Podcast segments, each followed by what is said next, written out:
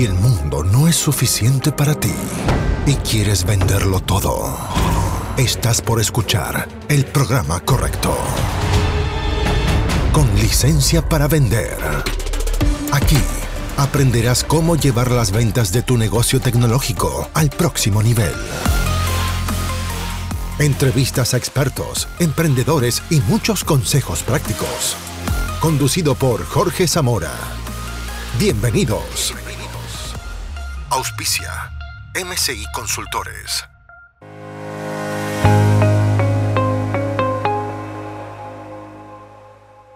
Hola, soy Jorge Zamora. Bienvenidos entonces a esta segunda parte de la entrevista a Jorge Bestard sobre, bueno, cómo la AI está impactando a la gestión de ventas a empresas.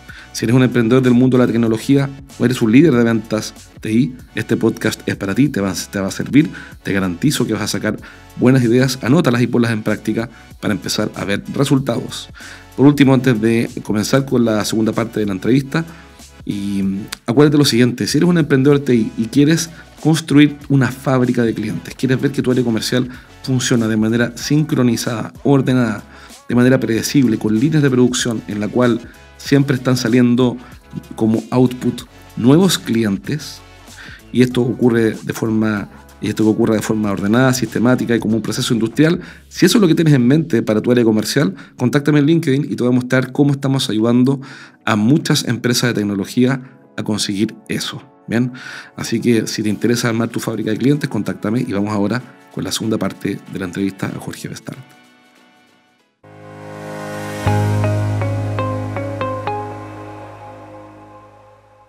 Mira, los CRM, escuchándote, los CRM que no tengan una capa de ahí pronto van a quedar obsoletos ya, pero así. Porque, porque te ahorra un montón de trabajo, ¿no? Que es toda la interpretación de los datos, todo el esfuerzo de, buscar el patrón. Nosotros estamos usando un software. Perdón, dime, dime. No, te, iba a decir a tu comentario de los CRMs. El, el futuro de los CRMs es un, es un futuro incierto.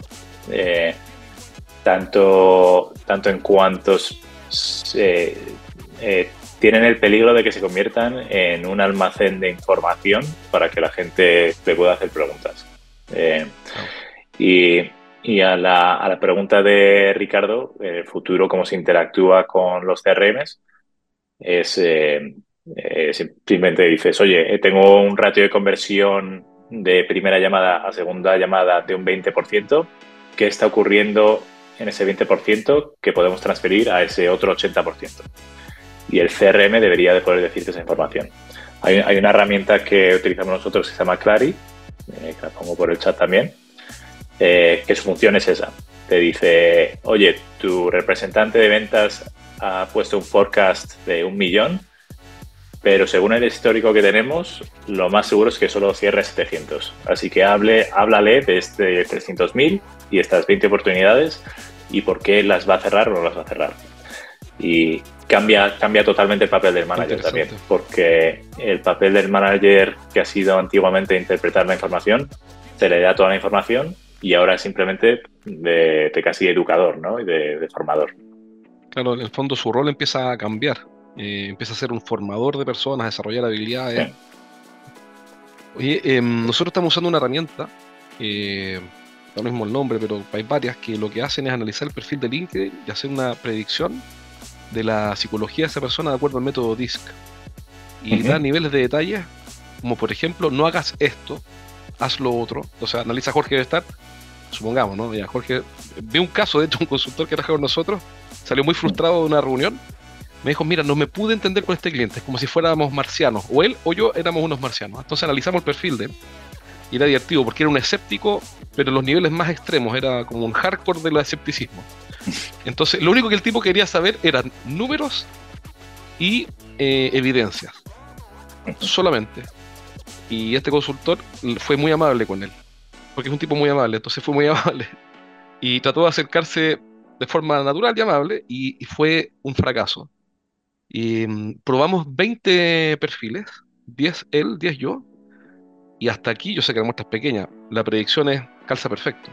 O sea, pero perfecto, es como es como si hubiéramos mandado al psicólogo a esa persona, a ese cliente, y el psicólogo nos hubiera dicho, mira, para comunicarte con Jorge tienes que hacer esto, esto, esto. Dice, El email de acercamiento, este es un título que a Jorge le va a resonar. El cuerpo del email de este tipo. Después, la primera conversación, anda el grano, supongamos, ¿no? Que fue el caso, anda el grano directo y en 30 segundos tiene tal cosa. No cometan nunca el error de tal otra. E, es impresionante y lo hemos probado. No sé cómo lo hacen, analizando el perfil, las publicaciones de LinkedIn.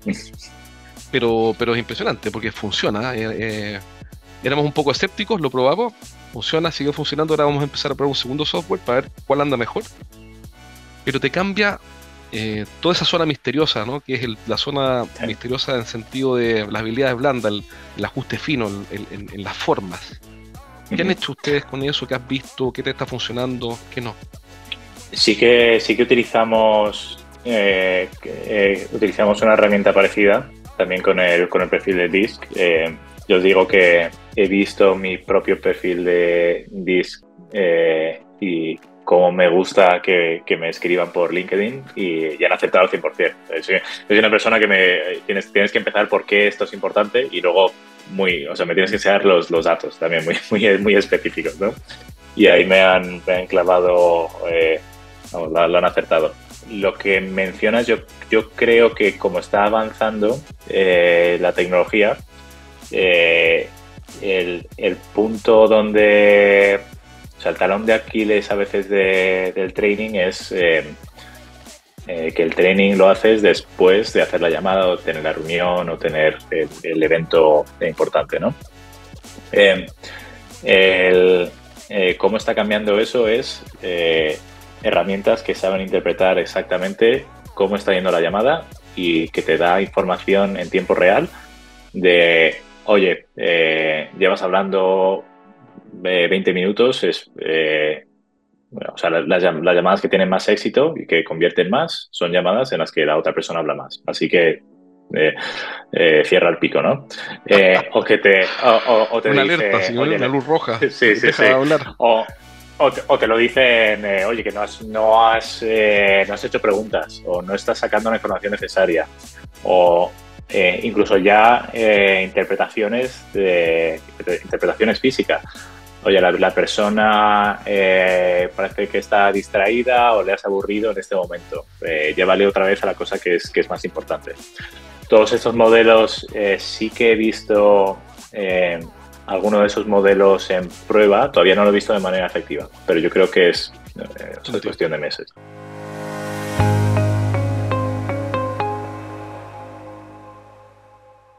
Aquí pregunta Karim, ¿utiliza Canva análisis predictivo para anticipar tendencias de la misma IA en el mercado? ¿Has visto si alguien lo usa?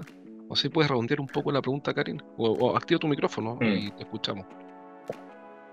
Sí, mira, eh, mucho gusto, Jorge. Eh, la verdad, la verdad es que también trabajo dentro del ámbito de la inteligencia artificial. Nosotros digitalizamos al 100% los contact centers. ¿sí? Eh, hemos incorporado muchas de las cosas que tú has estado comentando. Eh, tenemos varios antecedentes. De, muchas de estas cosas me resultan hasta cómicas porque nos hemos enfrentado a tener que analizar esta, esta información. Pero particularmente mi, mi consulta va justamente por utilizar la inteligencia artificial en aquellas cosas que nosotros no hemos sido capaces de, hacer como humanos. El análisis predictivo sobre las mismas tendencias de la inteligencia artificial para ser más eficiente, tanto si en la oferta de algún servicio o producto con inteligencia artificial o eh, eficientes en el, no sé, hasta en el delivery, contacto con humanos, etcétera, etcétera. ¿Tienes alguna experiencia? ¿Has visto que alguien lo utilice? La cosa con, con Canva es que tenemos, eh, tenemos un histórico de, los últimos 10 años y un crecimiento eh, bastante exponencial eh, sin mucho precedente. Eh, hoy, hoy justo hemos sacado la nueva información que somos 180 millones de usuarios al mes y en mercados que normalmente asociamos con, con una alta penetración de Internet. Entonces, por ejemplo, en, en, en Hispanoamérica eh, eh, Chile, Argentina, eh, México son, son, mercados importantísimos para nosotros, pero siempre que hacemos una predicción relacionada con inteligencia artificial, hay un evento, un Black Swan Event que consideramos, pues, pues, de los últimos años el COVID, ¿no? Que de repente explota el crecimiento.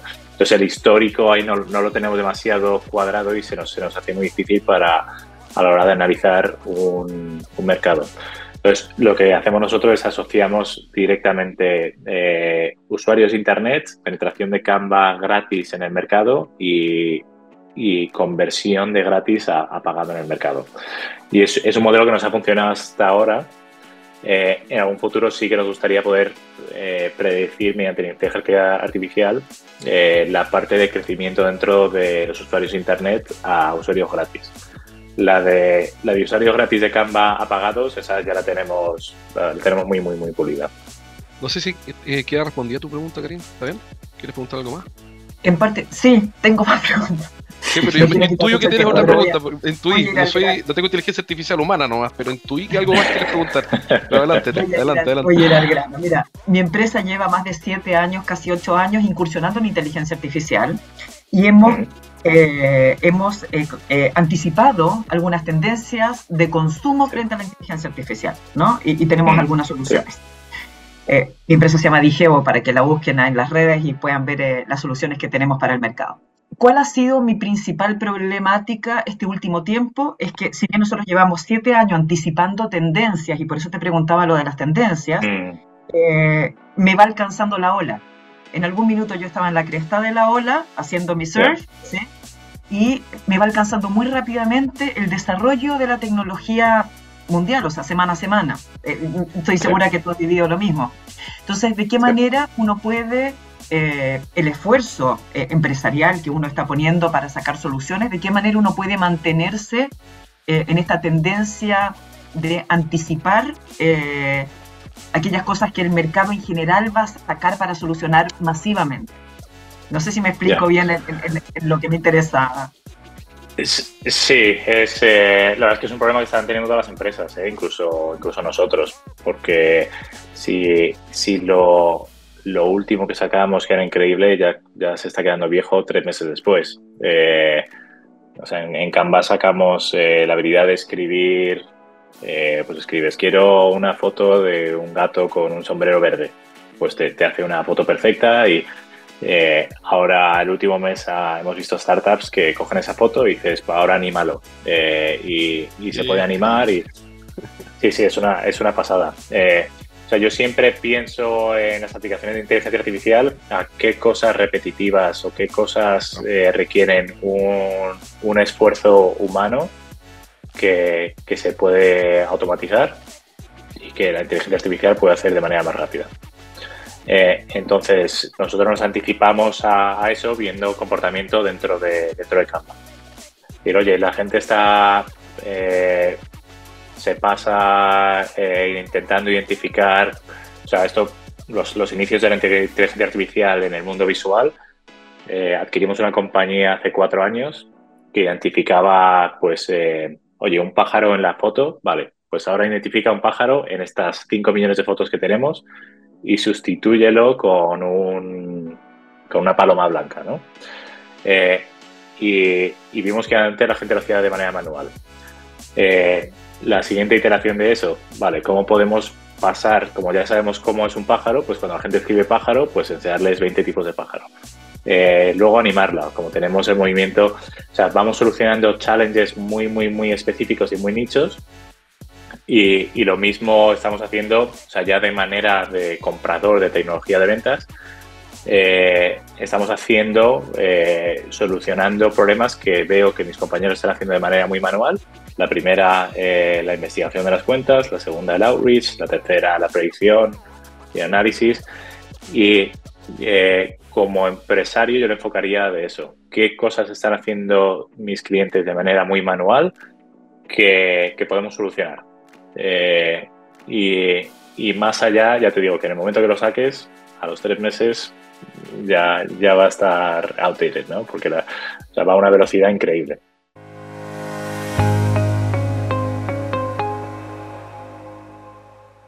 Y no sé si estás de acuerdo, pero si todo lo manual va a ser automatizado, falta el segundo paso, que todo lo automatizado se va, a ser absorbido por la inteligencia artificial.